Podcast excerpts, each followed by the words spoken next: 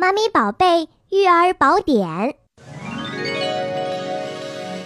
斜颈容易导致宝贝大小脸。首先，枕头太高，或者父母总是让宝贝以同一种体位躺着，时间长了会造成宝贝喜欢将头部保持同一种姿势，因此造成体位性斜颈。